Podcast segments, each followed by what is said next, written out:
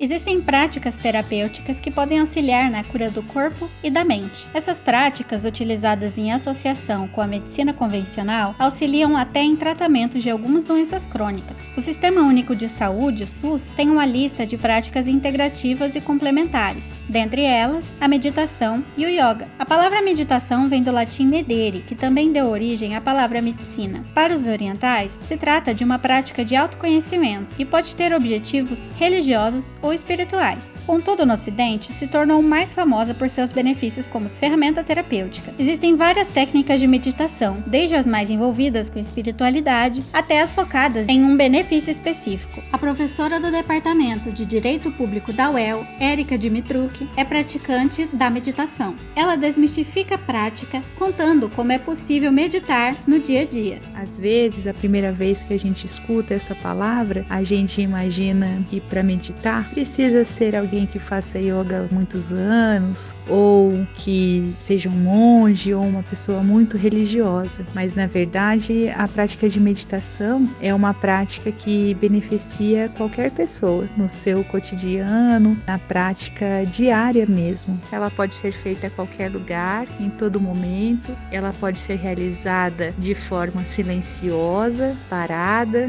e ela também pode ser realizada em movimento. Então, por exemplo, um momento que eu encaixo muitas vezes no meu dia de prática de meditação é quando eu estou lavando louça. Começo a meditar na prática de lavar louça. Eu presto atenção na textura da esponja na minha mão, o detergente, a espuma que ele faz, a louça que vai ficando limpa conforme eu esfrego, a água caindo e enxaguando toda aquela espuma. Então, todo esse foco da atenção dentro deste momento único, que é o momento presente, vai acalmando a mente e já vai trazendo alguns benefícios, como a calma. Mas a meditação também pode ser feita, e essa também gosto muito de fazer, em um lugar especial da casa, onde você coloca um tapete ou uma cadeira que você gosta, uma florzinha, uma planta, se você é religioso ou religiosa, um símbolo da sua fé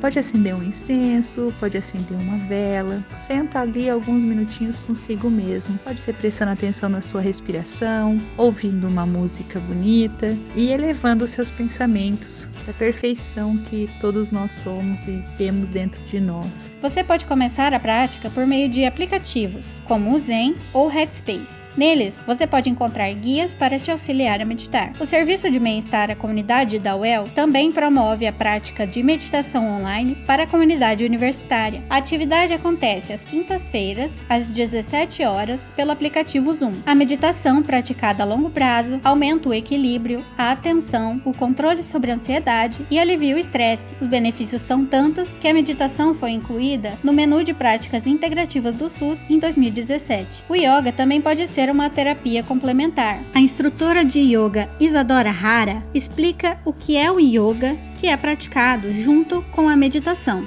palavra, né, do sânscrito yoga, quer dizer ligação. Ligação do nosso eu finito individual com o eu maior, com a consciência cósmica ou com Deus, como queiram chamar. Portanto, o yoga é um estado. Os benefícios do yoga são muitos. A prática atua no nosso corpo físico, mas também trabalha nossas atitudes mentais, influenciando positivamente nossas emoções e ações, nos tornando seres mais empáticos, mais saudáveis mentalmente mente, emocionalmente. O yoga ele melhora também nossa flexibilidade, nosso tônus muscular, sistema digestivo, linfático, circular, glandular, melhora a capacidade respiratória, ele ajuda a controlar o estresse e a ansiedade e ajuda a aumentar a concentração e o foco. Tudo isso junto, né, todo, todos esses pilares dentro da prática do yoga, eles te levam a um estado onde o mais importante é estar presente. Os asanas, os pranayamas, elas são as posturas.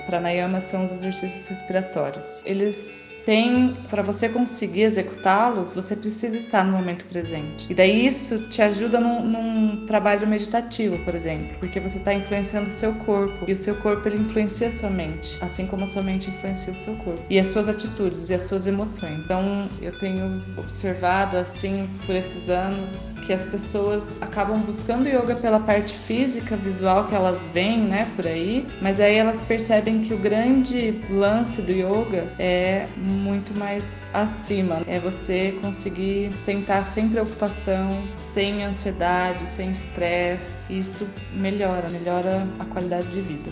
Cuide bem da sua mente. Lembre-se que a mente e o corpo são um só. E quando um está doente, o outro também sofre. Para o Tecendo Redes, Maria Eduardo Oliveira.